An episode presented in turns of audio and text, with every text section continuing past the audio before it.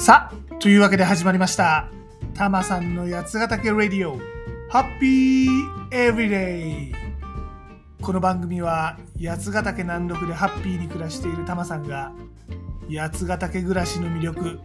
地方移住やワーケーションについてそして日頃考えているよもやまな話をダラダラとするそんな番組でございます。肩の力を抜いてのんびりとお聞きください。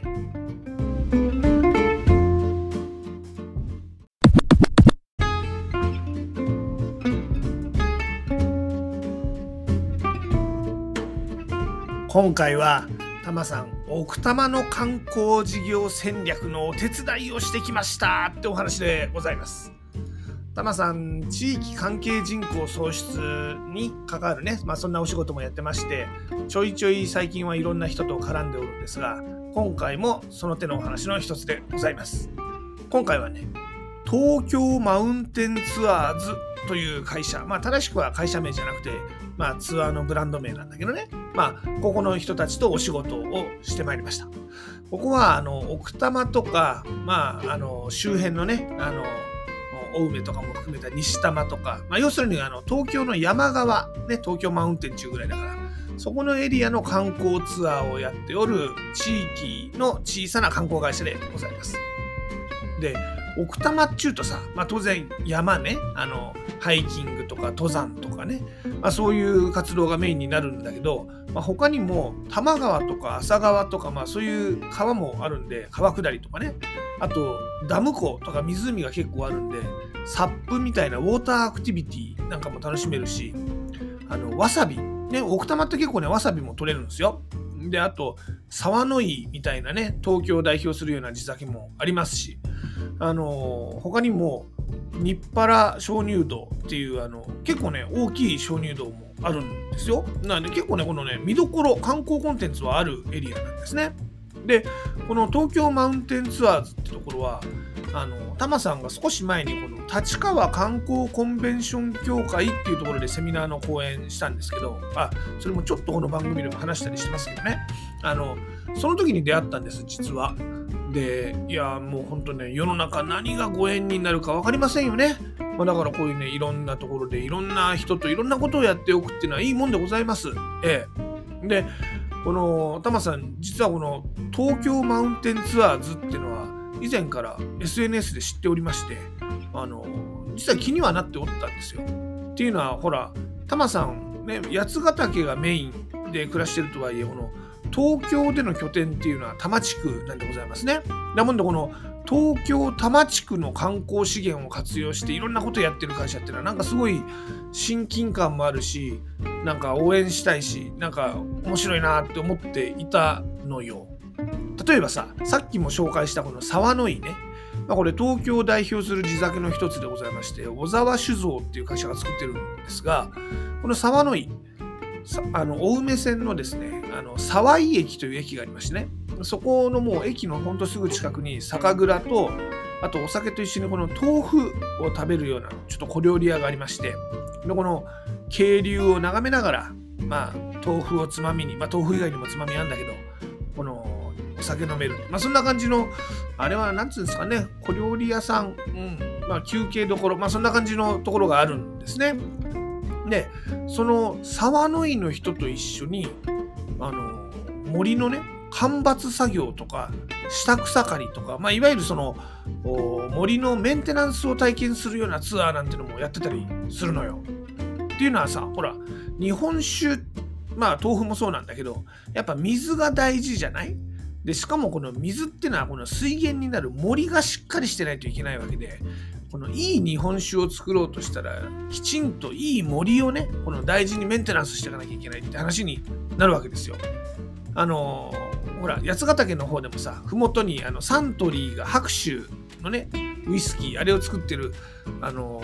ところがあるんですけどここのねサントリーもねすごい白州の森をすごい丁寧にメンテナンスしていてまあ南アルプス天然水を確保してるわけですね。まあ、この沢の井サントリーほどの大企業ではないんだけど、まあ、こちらも当然いい仕込み水を確保するためには森の保全が大切ってことであの結こういう森のメンテナンス体験みたいなのね。あのもうほんと沢の井の人と一緒にしてでその後このきれいにした森から生まれた、ね、仕込み水。この仕込み水で作った日本酒ですよ。一緒に楽しみましょう。まあこんな体験ツアー楽しそうじゃない？で他にも川下りのアクティビティもあるんだけどそれもあの、まあ、ラフティングみたいなやつね。川を下るだけじゃなくて要所要所でゴミ拾いを兼ねるツアーとかもやっててねっていうのはこの奥多摩って今キャンプとかバーベキューで訪れる人が多いんだけど、まあ、中にはやっぱりモラルの低い人っていうのもいてこのキャンプゴミの不法投棄みたいなのが結構地域の問題になってるんですって。ではこういうあの地域の役に立とうみたいなそういう何て言うの志を持った体験ツアーみたいなそういうの企画してるんですね。すごいいい話じゃないですか。あとこのね東京マウンテンツアーズってコロナの時になんか人気が高まったんですって。あのー、ほら結構最初の頃の緊急事態宣言で県をまたいだ旅行は自粛しなさいとかあったじゃない。で首都圏ナンバーでさ田舎の方行くとさ車傷つけられたりとかさ首都圏ナンバーなんですけど私はここに住んでるんですよみたいなステッカー車に貼ったりとかさ、まあ、そんなエピソードがあったぐらい何て言うの剣またぎを嫌がってた時期ってあったじゃない？でも奥多摩ってあれだけの自然があるんだけど、まあ、東京都なんですよ東京都。ってことでこのコロナの期間中に自然を楽しみたいっていう人たちに随分人気になってまあその時にこの東京マウンテンツアーズも人気になったらしいよね。あこれもなるほどって思いますよね。確かにさこの丹沢も秩父も素敵だけど奥多摩っていうのはこれ東京都だっていうのがねまあ結構一つ重要な差別化っていうかバリューなんじゃないかなって思いますね。うんでまあそんな地元奥多摩のね地域とか環境とかを大切にしたツアーをやってる。まあね志も素敵だし。しかもそれをさビジネスというねこの継続可能な形でやってるっていうのが素敵じゃない？でそこからのご相談だったんで、まあ、これはねお役に立てるんだったらタマさん頑張りますよってことであの今回ワークショップやらせていただきました。で今回はねそのインバウンド事業をどうするかって話なのよ。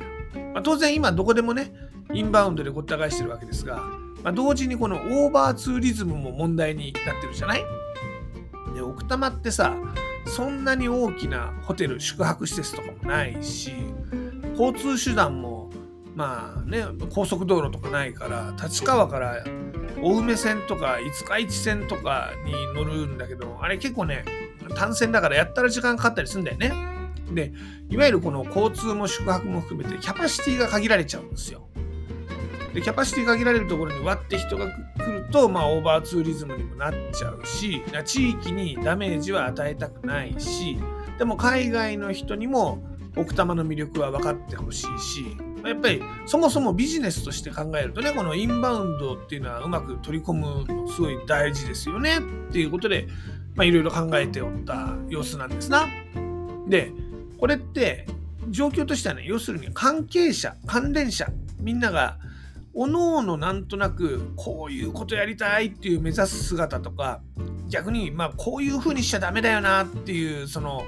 落とし穴のイメージとかがあるんだけどでもそれが共通言語になってない共通言語化されてないっていう状態なわけですなお見受けすると。でタマさんそういう人たちにこのワークショップとしてじゃあ共通言語化しましょうみたいなまあこれあのコーチングの中でグループコーチングっていうのがあるんですけど、まあ、そういうところで学んだりしておりましてじゃあちょっとワークショップやってみましょうかということで今回になったわけでございます。でこの東京マウンテンツアーズもちろんこの事業をやってる会社はねあるんだけどあのツアーに関してはこの業務委託でまあガイドさんが加わって運営していくのね。でこのガイドさんってのも個人事業主もいれば副業でやってる会社員の人が副業でやってるっていう人もいれば、まあ、小さなその何ていうの？アクティビティ会社みたいな会社をやってるガイドさんもいるわけですよ。というわけでガイドさんはこの東京マウンテンツアーズ所属の人じゃないのね。だもんで当然バックグラウンドも違うしそうするとさますますこの共通言語になってないわけよでもみんなそのお腹の中にはもうね奥多摩ラブが熱いんだほとばしるんだもうだってさガイドさんってそもそもさこの奥多摩が好きで好きで大好きで奥多摩の魅力をみんなに伝えたいと思ってガイドをやってるわけだからね。うん、というわけでこの皆さんの熱い思い共通言語にしてまいりました。ね。まあ、あともちろんこのこういうのはやめようね避けようねっていうのも共通言語化してまいりました。これね皆さんね地域を疲弊させたり地域に負担を強いるような、うん、そういうツアーじゃダメだみたいなね。この奥多摩の今の派手じゃないけどこの素朴で豊かな奥多摩を守ることが大事だ、まあ、この辺りの思いが共通でねなんかあの素敵だなっていうものがどんどん言語化されていく姿を見るのは素敵でしたよ。え。ー、まあこのワークショップで出た答えはさあのねとある会社のビジネスの事業計画でございますんで、ここではあんまり包み開かにはお話はできませんけれども、あの、1日のワークショップですんでね、この目指す姿を言語化して、まあ、避けたい姿を言語化して、ターゲットになるペルソナを設定して、まあ、あとはカスタマージャーニーっていうね、このペルソナにどう行動してもらうかみたいなののプロトタイピングみたいなのをやりました。まあ、1日でもそんくらいまでは行くもんです。で、こういうのやってね、すごくますます好きになっちゃいましたね。この東京マウンテンツアーズ。これからもね、なんかご一緒できたら嬉しいなっていうか、まあそもそもこのツアーズのツアーに参加しちゃおうかな、もうたまさんな。うん、もう。あ、ちなみにこのワークショップ、いろんなところでやります。いろんな会社にあります。はい、リスナーの皆さんも、ぜひご興味あったらワークショップお申し込みくださいね。はい。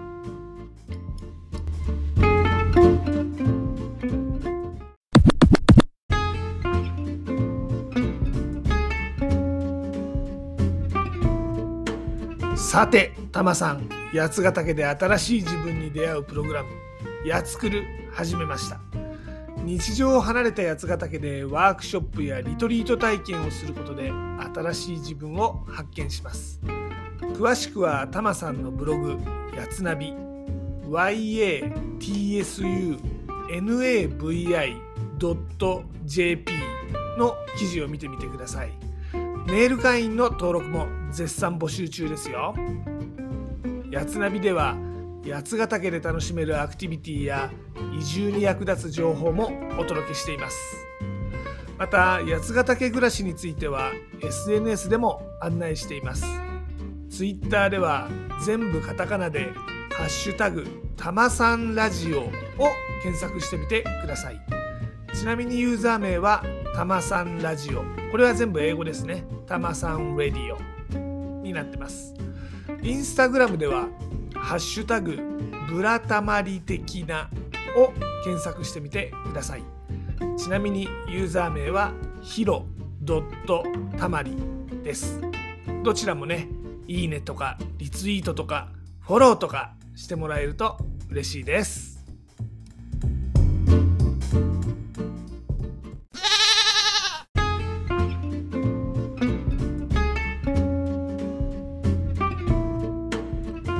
で、今回のエンディングテーマですが、藤岡弘のレッツゴーライダーキックをお届けします。これね、初代仮面ライダーの主題歌ですね。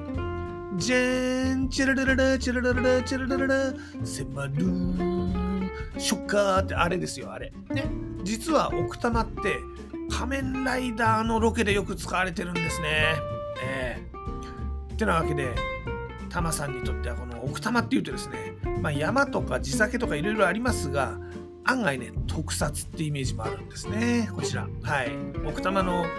ダムねあの別に仮面ライダーだけじゃなくていろんな怪獣も壊してますけどね。はい。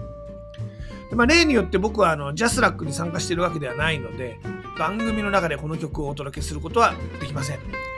なのでご自身で番組の後で配信サービスとかでこの曲を聴いてみてください。でもちょっとだけお手伝いさせていただきます。アレクサ藤岡弘のレッツゴーライダーキックかけて。ではごきげんよう。また次回。